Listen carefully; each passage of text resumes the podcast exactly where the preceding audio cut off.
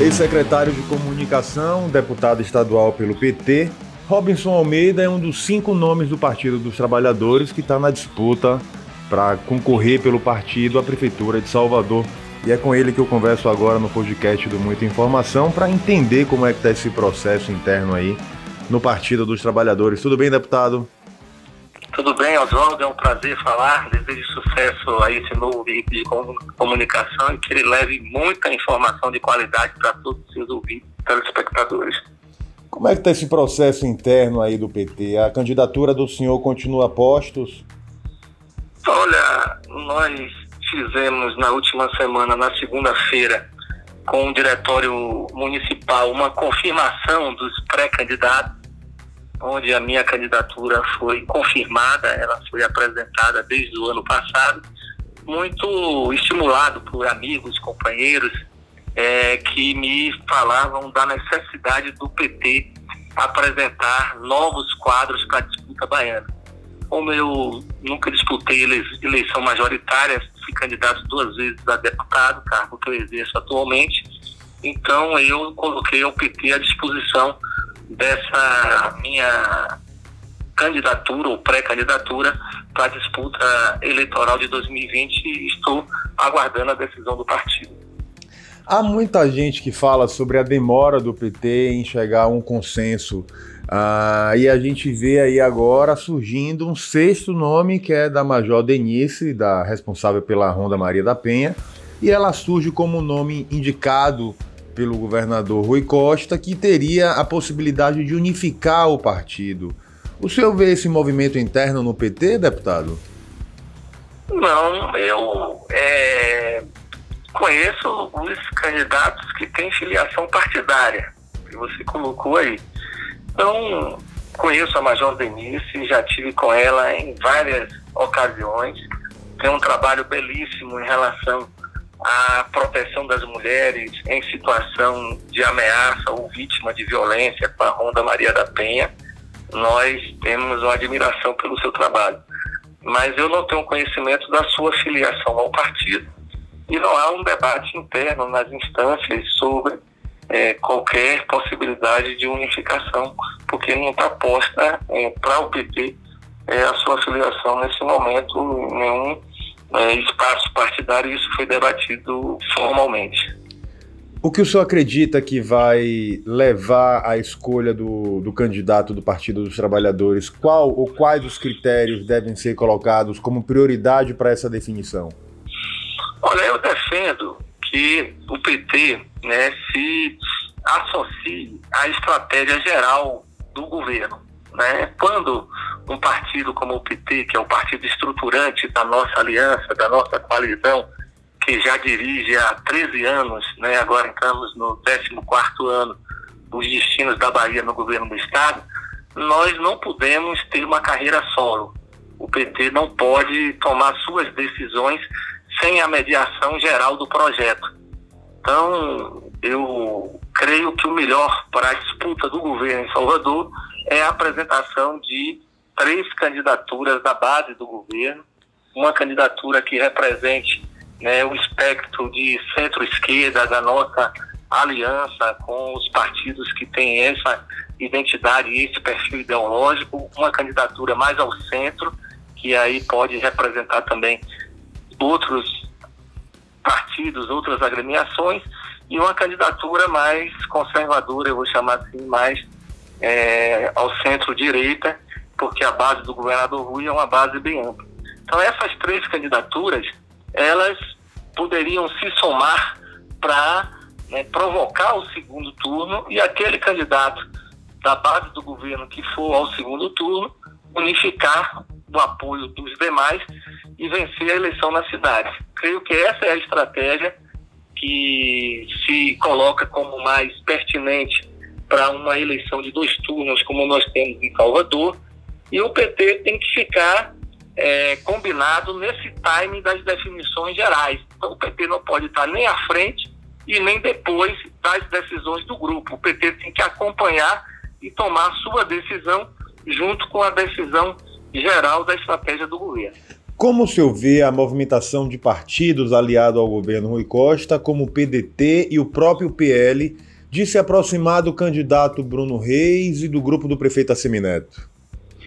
Eu creio que é, é natural que haja, ao longo do tempo, né, recomposições políticas nos diversos partidos, é, de acordo os seus interesses é, políticos e eleitorais em âmbito nacional, também em âmbito regional.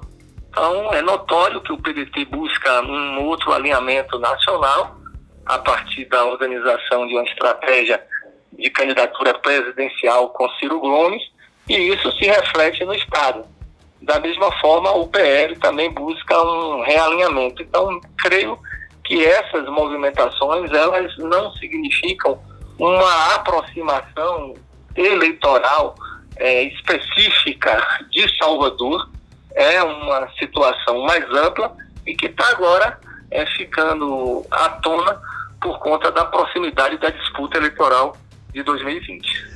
Deputado, o senhor integra a linha de frente dos deputados que fazem parte da bancada do governador Rui Costa na Assembleia. E pelo que a gente tem acompanhado nos últimos dias, tem sido muito tenso, muito é, difícil a pressão que os próprios servidores, os próprios aliados têm feito por conta da reforma da Previdência que o governador enviou para a Assembleia. Como contornar essa situação e com que discurso já que o governador Rui Costa foi um dos principais críticos da reforma do presidente Jair Bolsonaro? Olha, eu estou é, empenhado no diálogo com os servidores, já devo ter participado de perto de 10 reuniões com vários segmentos. Ontem à tarde, das 14, 15 até as 17, nós ficamos reunidos com representantes de várias associações e sindicatos dos trabalhadores. Temos é, recepcionado as suas sugestões em relação ao texto, à matéria da PEC que foi apresentada pelo governo. E estamos no diálogo, porque a nossa função enquanto parlamentar da base do governo é tentar abrir esse canal de negociação, de conversa, para que a gente encontre pontos de convergência, pontos comuns que possa aperfeiçoar a proposta enviada pelo governador. E eu acredito que até o dia da votação nós vamos ter muita conversa e muita possibilidade de aproximar as posições. Qual o maior gargalo, quais os maiores gargalos, na sua opinião? Olha, uma parte dos sindicatos é, pediu que o governador retirasse a proposta e que fosse criado um grupo de trabalho para discutir e depois ser reenviada à Assembleia. É, foi, levant, foi levada ao governador essa sugestão, o que não houve concordância, que essência do governador em relação à proposta de retirada, mas houve um sinal verde do governador para que ocorresse a negociação.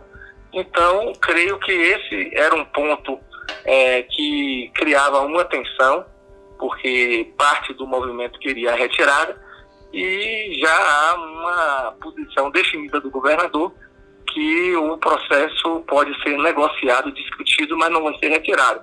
As centrais ficaram de fazer uma reunião hoje pela manhã e dar um retorno da aceitação ou não de sentar na mesa para negociar, visto que outra parte, outros sindicatos, como a FETAR, FETRAB, o sindicato dos é, delegados de Polícia Civil, os sindicatos dos funcionários do DETRAN, várias outras entidades né, já estão negociando e ajustando. Representantes também da Polícia Militar, a Força Invicta e outros sindicatos como a PLB, é, o Sind Saúde, que tomaram a posição de só conversar, criar um grupo de trabalho se fosse retirada a proposta que tramita na Assembleia. Então, estamos aguardando a posição final deles, que ficaram de reunir hoje de manhã, para a gente poder eventualmente sentar na mesa.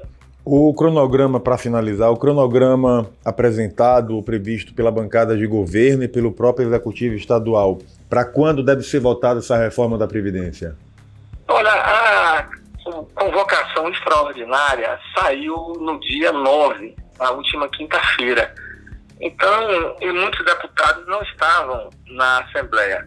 o líder do governo chamou uma reunião para segunda-feira, porque aí todos nós temos a obrigação de estar, porque até então não tinha convocação, está o recesso.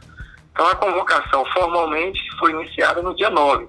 Então segunda-feira nós vamos fazer a primeira reunião, que é que quando será definido esse calendário de votações, porque por se tratar de emenda constitucional, você tem que passar em comissões, você tem votação em dois turnos da matéria, e aí a gente vai poder avaliar com calma como é que constrói o calendário de votação no mês de janeiro. Deputado Robson Almeida, obrigado pelo papo, obrigado pelas informações. O canal Muita Informação está no ar. Se você tiver de novidade, só nos acionar. Eu que agradeço, desejo aí a vocês aí sucesso no Muita Informação. Obrigado, deputado. Abraço. Siga a gente nas nossas redes sociais e até o próximo podcast.